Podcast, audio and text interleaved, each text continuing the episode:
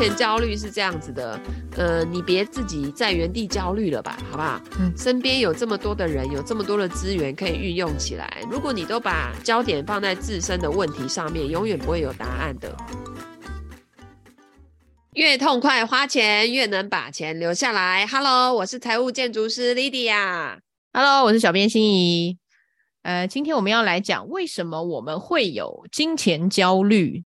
我觉得很多人都会对金钱有焦虑的感觉啦，因为明明生活就过得还可以呀，然后也很认真在工作啊，然后工作好像也还蛮稳定的，薪水也还行这样子，但是就一直会觉得钱为什么一直都不够用，或者是说会担心说现在就算我钱够用。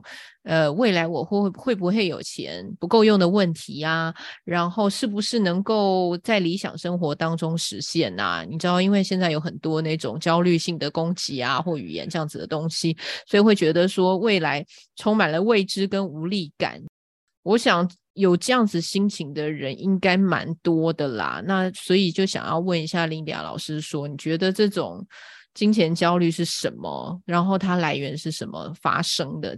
而且，因为你在财务呃规划过程当中，我想你应该认识很多财富自由的人，或是呃有钱人这样子。那有钱人他们也会有金钱焦虑吗？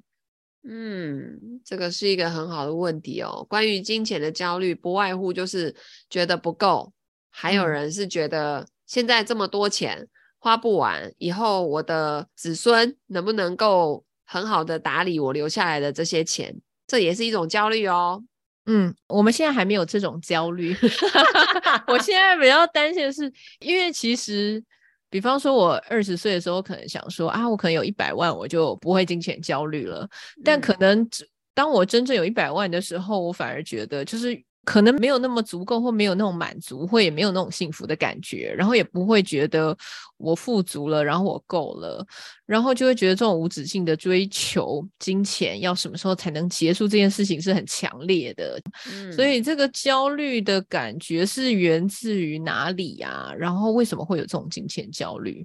我自己个人的看法是因为大家都把。这个金钱设定成一个目标，譬如说，哦，二十年前我们设定说我要当百万富翁，对不对？嗯嗯。我觉得说，哇，我如果达到了，就可以怎么样怎么样怎么样。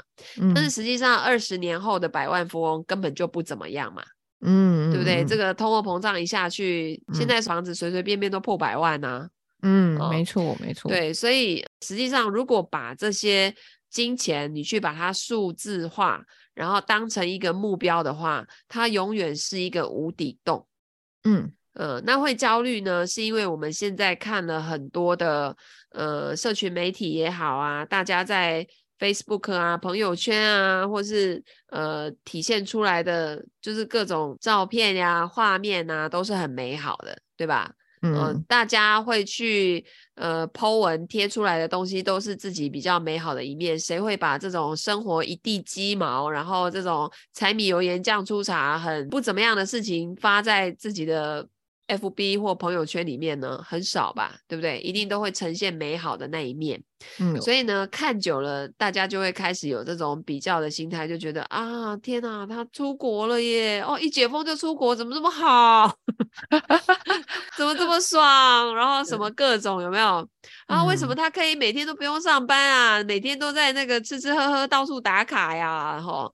这种的哦，所以这种焦虑感哦就会开始出现，然后或者是说，哎，有人在分享说他最近做了什么东西啊，又赚了多少钱啊，产生多少收入啊，哦，就会觉得自己是不是应该也要做点什么，嗯，的那种感觉。但实际上是因为他对于自己的整个人生的愿景并不清晰，并不明确。嗯，所以它就落在人跟人的比较上，对不对？对，像我最近就开始会在年底的时候去带我的年度会员的学员们。我以前都会带他们去看你心里面想象的那个最美好的一天。嗯，就你的生活，你去想象那个最美好的一天是什么？嗯哼。但我最近呢，会带他们去做十年后的今天。啊，十年后你觉得最美好的一天的那个，从你早上起床到你入睡的那整个的过程是什么？嗯，啊，那甚至会带着他们，如果没有办法写得出来的时候，闭上眼睛冥想，去看见那个画面，去感受那个画面。嗯、然后实际上我在做的过程，我自己会先做一遍嘛。那我就发现说，我的那个一天真的就是一个很平凡的一天呢、欸。嗯、早上起来，然后呃，看见自己整个的身材的状态是很轻盈的。然后身边的那位男子是有着六块肌的老公啊！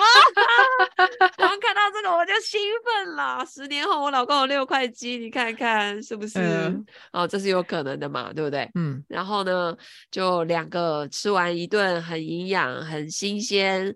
非常的有生命力的早餐之后呢，就开始那个各自开始去工作啊、嗯，然后早上起来还会先做一下冥想啊、瑜伽啊、拉拉身体啊，嗯，然后呢，大概到中午的时候，我们一起吃完午餐，然后走出家门外面，那可能后面是山，前面是海啊、嗯，然后就去散步。嗯再去抱个树啊，嗯、聊个天啊，好、嗯哦、吹吹风啊，嗯、等等的啊。然后下午呢，进到家里之后呢，哇，我的儿子一个从华尔街哦打来跟我聊天哦，说他的任职的公司最近又做了什么什么投资等等之类的。然后我的小儿子在维也纳哦跟我说他得到一个很好的钢琴表演的机会。啊、哦，甚至那个大儿子还跟我说，他最近交了一个女朋友，有超模的身材。对，然后已经想到儿子的女朋友去了。对，然后我的事业呢，已经规模非常的大，在全球华人呢都建立了财务建筑师的这些系统啊、哦，然后团队也很大。嗯、呃，下午的时间呢，跟儿子通完话之后呢。呃，我就跟团队一起开了个会，然后准备筹备接下来的一些大型的活动。然后传伦老师呢，继续在看着他的投资部位啊，那个时候已经有一个一亿美元的我们家族基金的那个投资部位了啊。嗯。对，那晚上的话呢，就是吃完一个轻盈的晚餐啊，我们就开始读自己喜欢的书，做自己喜欢的事情，啊，做一些学习，然后聊聊天，彼此明天的目标啊，要做什么事情啊，接着呢就互道晚安，上床睡觉，所以它其实是一个很平凡的一天。它不是那种啊，我很光鲜亮丽的站在一万个人面前，然后演讲啊，然后我签书会啊，吼，有多少大排长龙啊这种的，嗯，还是我真的变成蔡依林的身材，然后在那个台上啊带动大家跳伦巴，都不是这种画面。对，所以所以生活当中，他就是柴米油盐酱醋茶都在，但是他那个整个状态。跟感受感觉是很美好的，嗯，而且他是很淡定的那种感觉，所以其实实际上，好，如果我的十年后最美好的一天是长这个样子的话，嗯，那么我在这十年间，我要去做哪一些行动，可以让我十年后的生活是呈现那样的感受跟状态？或许或许那个时候我老公没有六块肌，但是整个的过程，我觉得它是健康的，它是轻盈的。不是那种老态龙钟啊，满脑肥肠啊，万病缠身啦，对对对，嗯、这种的。所以你要看到那个很远的那个画面之后，你回推回来现在，你就会有那种你现在该做什么事情、嗯哦、然后金钱上面你也不会焦虑的原因，是因为你知道在很远的未来是那个画面，那你现在该做什么事情？嗯你要培养自己的赚钱能力也好，或是譬如说，我十年后看见我带领的一批，呃，可能原本是职场妇女，原本是家庭主妇的女人们。嗯，然后呢，都很有金钱整理的能力，他们又都在去帮助更多人。嗯、那我去影响这一群人，他们再去影响更多人。好，这是我看到我要的画面。嗯、那为什么我想要做这件事情呢？因为我想要成为一个有影响力的人，我想要把我会的东西去教给别人，让他们也去做同样的事情，嗯、然后让这个世界没有难理的财，让这个世界的人都不要为了金钱焦虑跟恐惧。嗯、我们把这些底层的整理的事情做好，只要有秩序，大家就会感到安心嘛。嗯，没错。好，那我希望有这样子的一个画面呈现在我的十年后，所以我现在开始，我是不是要增加我的影响力，增加我的这些金钱整理的基础的专业能力，然后再去教给更多人？所以当你把那个心思 focus 在这上面，整个的过程跟行动的话，你根本没时间焦虑。会焦虑的人，他其实都是太闲。懂，就是他的时间都花在想这件事情上，对不对？对对，嗯嗯嗯。所以有一句话嘛，说行动是治愈焦虑一帖良药嘛。所以其实，比方说，你如果发现你有金钱焦虑的时候，可以做的几件事情，就是第一个，先停止跟其他人的比较，对不对？接下来就是目标的定立，就是比方说，老师的目标是带领很多财务建筑师来帮大家理财，然后以后没有难理的财，这件事情是你的目标，对不对？嗯、然后接下来就是要做实践的这个实用的这个步骤，对不对？是的，嗯，因为在地球这个场域，就是让你来实践、来显化。来用你的肉身去把很多的东西显化出来的一个场域，所以不可以脑子里面光是有想法、有画面，嗯、你还必须要有行动。嗯嗯。那如果说你发现你的行动力是比较弱的人，你可能就要去找那个团队里面是有那种，有些人是那种自燃体质，你知道吗？就是他自己会一直燃烧。你吗？对，呃，我觉得我有的时候会处于那种比较被动的状态，可是我是很容易被点燃，但是我比较难那种三百六十五天二十四小时都在自燃，因为我也会有想要休息呀、啊，嗯、想要那个自己一个人的时候，嗯嗯嗯，对，很多人在台上光鲜亮丽，可是在台下是那种边缘人状态，你知道吗？就需要很多个人时间休息。对，所以当你发现你什么东西不够的时候，你不用自己硬要去补那个技能或是那个能力，你可以去建立一个团队，是有人可以在那个能力或那个技能做得好的，而且它可以驱动到你的。嗯嗯，懂。对，因为我们过去受的教育都是那种，譬如说像我们国中要升学的时候，有没有？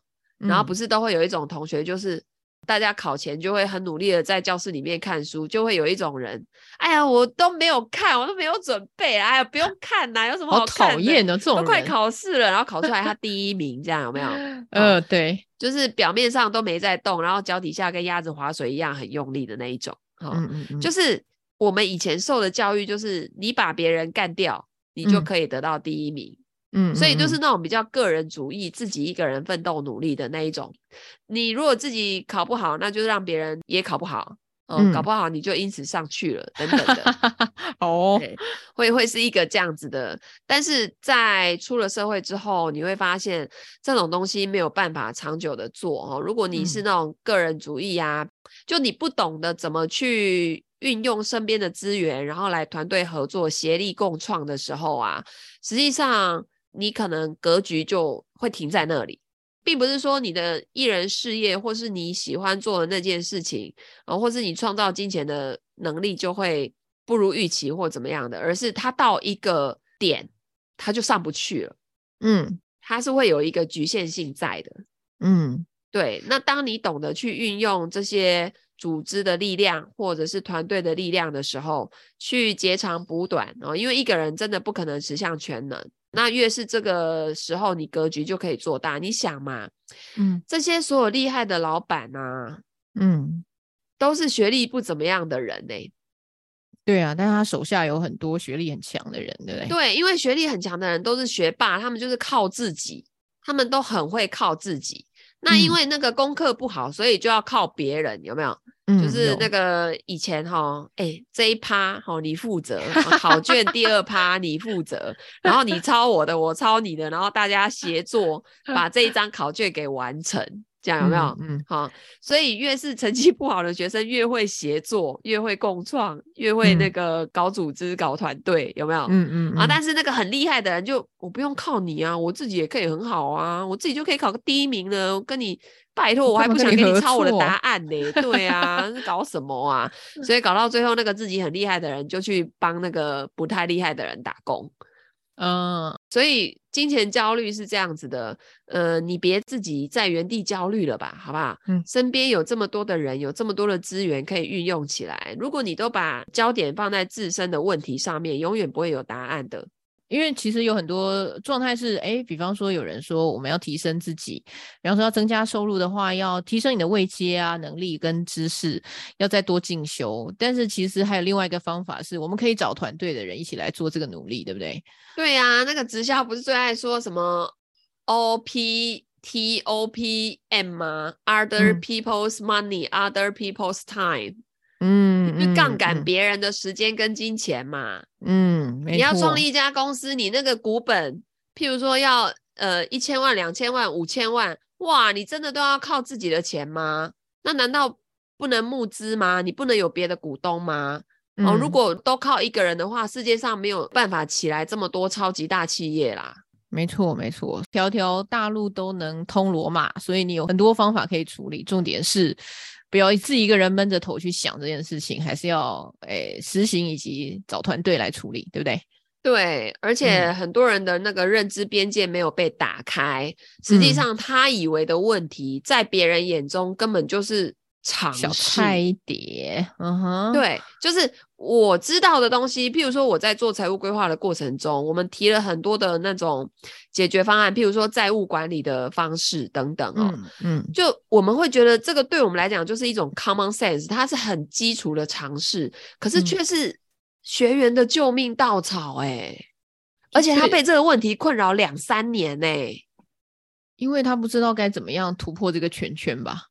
对，然后你会觉得哈，这不是一般人都会知道的吗？哎，就真的有人不知道，而且还为此很痛苦。举举举个例来说，譬如说之前不是讲过一本书叫做《与家人的财务界限》吗？对，那呃，我们这个学员就是家人只要有缺钱就会来跟他拿，那他一开始也都给，嗯、到最后自己钱不够了就开始去借贷，嗯，哦，可能借信贷啊，借什么什么，然后搞到自己的那个现金流量每个月。呃，应该说一年下来，他赚一百块钱，有八十块都在还贷款。天哪！对，然后导致他最后自己需要打工，就为了每个月多那个几千块的收入，但还是入不敷出。就是为什么会引起我们的注意，是因为他报了课之后都没有来学习。那我们想说，哎、嗯，到底出什么事情？怎么从头到尾没出现过？所以去了解了一下状况，嗯、哦，原来他真的就是忙着在打工，要多赚点钱，根本没有时间学习。那你看哦，嗯、他去花了大量的时间创造出这么一点点的价值，结果放弃了学习的机会。这个学习的机会，可能课程里面的某一个点就可以翻转他整个的财务的管理的模式了。嗯，那后来是、嗯、呃，我们的那个助教去关心他，然后帮他做了金钱整理之后，给他这个方向，嗯、就是他的财务整理完之后，可以做一个低的利率的置换。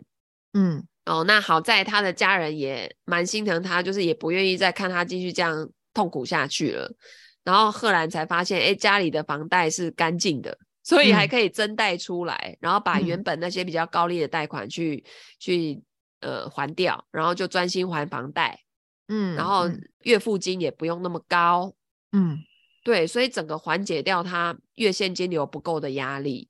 哦，懂。所以其实在这个过程当中，也是因为他在理财的知识上面不够完整，所以造成他在处理的时候就不够全面，对不对？然后在一个 漩涡里头一直不停的打转，然后走出来，嗯，对，而且就是说。当然，这个家人有的时候也真的是没办法拒绝，但是就是说他总有个底线嘛，嗯、对不对？哦、嗯呃，就是如果开船的人自己都都沉船了，那整整艘船不就直接下去了吗？对呀、啊，没有错。哦、呃，对，所以那个就是这个我们搭飞机的时候都会有最基础的尝试嘛，当发生那个。呃，乱流的时候，哦，那个氧气罩自己先戴好、嗯、啊，再带身边的孩子或是别人，嗯、对不对？嗯嗯嗯、呃。那自己都没有带好氧气罩，就不要想去照顾太多人，因为连自己都顾不好了，要怎么顾别人呢？这个基本观念一定要先有才行。对，所以很多的金钱焦虑，它是来自于认知的边界不够的问题。嗯，就很多的事情在。一些有财商的脑袋的人哦，都会觉得说，哎，这不就是很基础的常识吗？可是有些人他因为陷在那个问题里面，他看不到全面性的东西，所以他就像漩涡一样出不来。可是像这样子，他要怎么解决啊？我的意思说，如果他认知边界就是这样，比方说，好，如果是我好了，我的认知边界就是这样，我要怎么样走出去，或是我要怎么样去摸到破口，然后挣脱这个认知边界的问题。首先就是你现在知道自己已经在急诊室了嘛，财务状况非常紧张了，嗯、那这个时候呢，可以来咨询财务建筑师。嗯，财务建筑师他其实是底层是养生啦。就是在这个财务还没有发生大问题的时候，可以来养生，怎么去优化它的一个方向。财务的养生，对对对。但是针对那种财务已经恶化到很大的问题，现金流量每个月都入不敷出的人，我们还是有解决的方案跟对策。那可能就是说，在今年他解决他眼前的问题就好了，还不需要做到完整的财务规划，因为这个对他帮助也不大。嗯，但不代表他这辈子都不需要。做财务规划，而是说你现在在急诊室，嗯、我们先把命先救起来。那救起来之后呢，后面的那个恢复啊、调养啊，再慢慢经由完整的财务规划来做。嗯嗯嗯嗯，好。所以第一步就是，你即便没有那个认知，你也要学会找专家。但是越是负债的人呢，通常都找错专家。好，因为会说要债务整合啊等等的，但是常常就会不小心去碰到高利贷。啊，很可怕啊。对，那个市面上很多莫名其妙的理财公司，嗯嗯，哦，然后会说啊，你现在在银行借钱已经就是都借不到了嘛，哦，嗯，所以我们会帮你做那个资金证明啊，嗯，然后钱呢会汇到你的户头，然后会要你签一张那个文书，哦，就是你不可以动这户头里面的钱，这只是要拿来给银行当资金证明的啊，就是方便贷款的时候好用。但是你一旦动用了这个钱哦，你就要负什么什么责任啊？哦嗯、然后他光这个钱就要跟你收手续费，还有整个，譬如说我看过最夸张的是，呃，大概手续费都有十五趴吧。哦，好多哦。对，然后你每个月还是要还钱，反正我觉得这种管道哈、哦，真的都不要去用它。然后。先去找专业的财务建筑师，或者是那个背后没有要销售你什么商品，嗯、或是帮你办什么贷款啊，嗯、然后一定要收一大堆手续费，嗯、那个内涵费用算回去，那个趴数都高到一个离谱的那一种哈。嗯、我觉得那种管道都暂时先放一放，嗯、然后找正规的财务建筑师去看一看，还有没有其他的可能性。嗯嗯啊。那如果我比方说我要找财务建筑师做咨询的话，我需要多少费用？跟我要怎么找？呃，原则上呢，可以写 email 来，然后告诉我们你现在在财务上遇到的困难跟痛点到底是什么。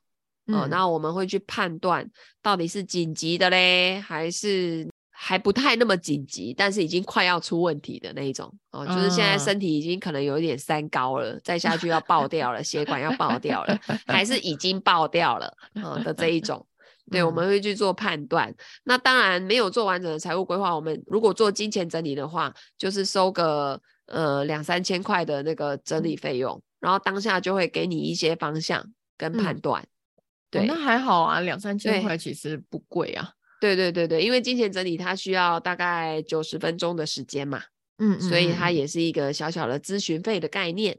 对，那我们就是希望去帮助到这些已经都大出血的人，赶快止血。理解理解，对对对，嗯，不过有一些时候，嗯、他可能还没有大出血，但是他还是有这种焦虑，然后这个焦虑可能是落在，比方说他的欲望跟收入有一个落差的状况之下，嗯、你有遇到这样子的人吗？有啊，就是财务想象力跟财务实力离得有点远，是是、呃，譬如说我们有个案，他就是。呃，现在假设三十五岁，他想要四十岁就退休哈，嗯，然后退休后每个月要有六万块可以花，但是他现在每个月收入可能只有三万块，对、嗯，那也差太多了吧？对，所以我们就要把他拉回地球表面，嗯，就是告诉他事实的真相是什么，嗯、让他看见说，嗯、哦，这个是有难度的。嗯，那这时候怎么去调整？不是说哦，你就完全做不到了啊。嗯，首先呢，就几个方向啊，你要不呢，就是去增加收入；要不就是延后退休的时间；嗯、要不就是降低退休后的那个需求。嗯，嗯，那有些人都会觉得哈啊，那我就不想在我的财务目标上面打折嘛。那 OK 啊，嗯、我们就来做一个梦想版呃，如果你真的想要在这么早的时间就退休，然后要花到这些钱的话，那你现在需要做什么准备？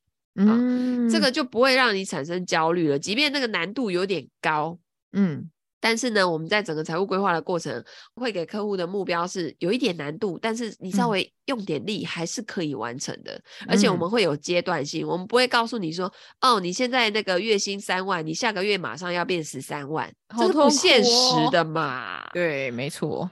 所以我们会告诉你，哎，你第一年增加多少，第二年多少，然后第三年多少，哈，渐进式的这样子。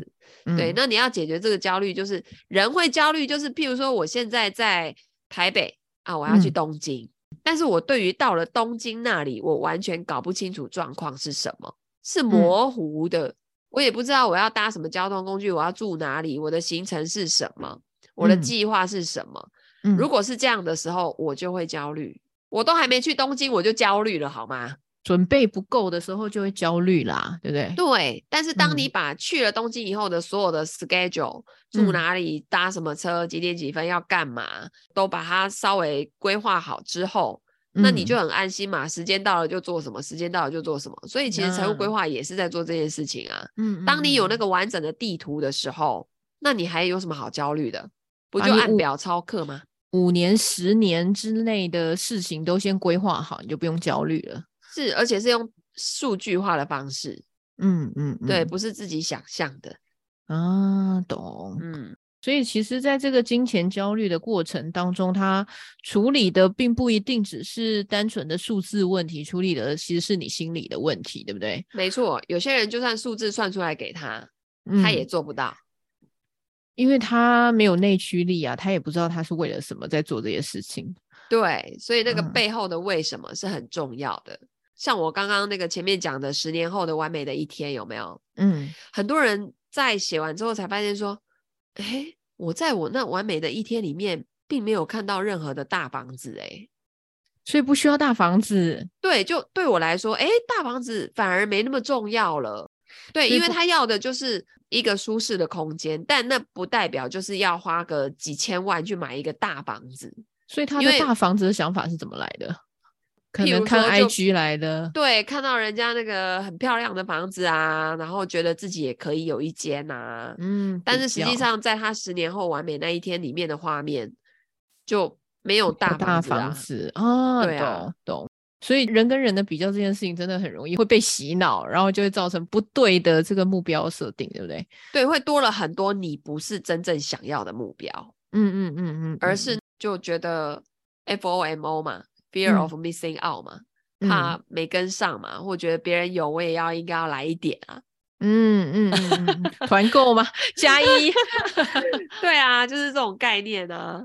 懂懂、嗯。但实际上你真的想要吗？这个是值得思考的。理解理解，就是在这个过程当中，我们处理的还是为什么跟呃目标是什么，以及要做什么事情，对不对？对对、嗯。所以在解决焦虑的过程当中呢，除了我们刚刚讲到的部分之外，其实你要回头想，哎，为什么会焦虑？那是不是从一开始的时候，我们就要降低这个焦虑的源头，不要再去多看这个社群的东西，然后增加自己的焦虑，然后去跟别人比较，这样？我觉得可以看。但是呢，嗯、就是随喜赞叹。你们知道那个佛教有讲啊，随喜赞叹的功德啊，其实跟那个人做到这件事情的功德是一样大的。嗯、哦，真的吗？对对对，譬如说，哦，你今天看到朋友呃换新房子了，家里装潢很漂亮，哇，你就是随喜赞叹，哇，你真棒，嗯、就是你真的是打从心底的想要恭喜他，为他表示祝贺。嗯开心支持，就觉得哇，你好棒哦！你居然在你的人生当中可以完成一个这样子的目标，你真的很棒哎，而不是那种羡慕、嫉妒、恨哦，吼，嗯，就是你是真的打从心里面觉得为他开心的，嗯，这样子的功德跟他做到这件事情的那个完成这个目标的功德是一模一样大的。那很简单呢，是啊，那我想想就可以做到了耶。是啊。嗯，我转换心情就做得到了。对，你就真的是替他开心啊，这样就好了。嗯、哦，你不用下一个念头是哦，那我也要来一间这样，到时候我也要来给他 po 个 IG 啊、FB 呀，换他来恭喜我这样来 互相掐饼之类的哦，不需要到这种程度就对，对，不是这个方向。所以解决焦虑上面，就是 Linda 老师其实有提供我们很多的想法。除了第一个在想法部分，然后跟不要比较的部分，跟这个怎么样看待其他，比方说我们在 IG 上面看到令我们羡慕的部分的这些想法之外呢，实际去做其实也是很重要的，对不对？是的。那希望听过这一集之后呢，你也有机会开始定立你的目标，实现你的梦想，然后接着不要再继续焦虑了，这样。对，最重要的是找到你的为什么。找到你的为什么？好，谢谢莉莉老师。好的，如果你喜欢我们这一集的分享，欢迎按赞、留言、转发给你身边所有的亲朋好友，记得来订阅我们的频道。那我们就下次见啦，大家拜拜，拜拜。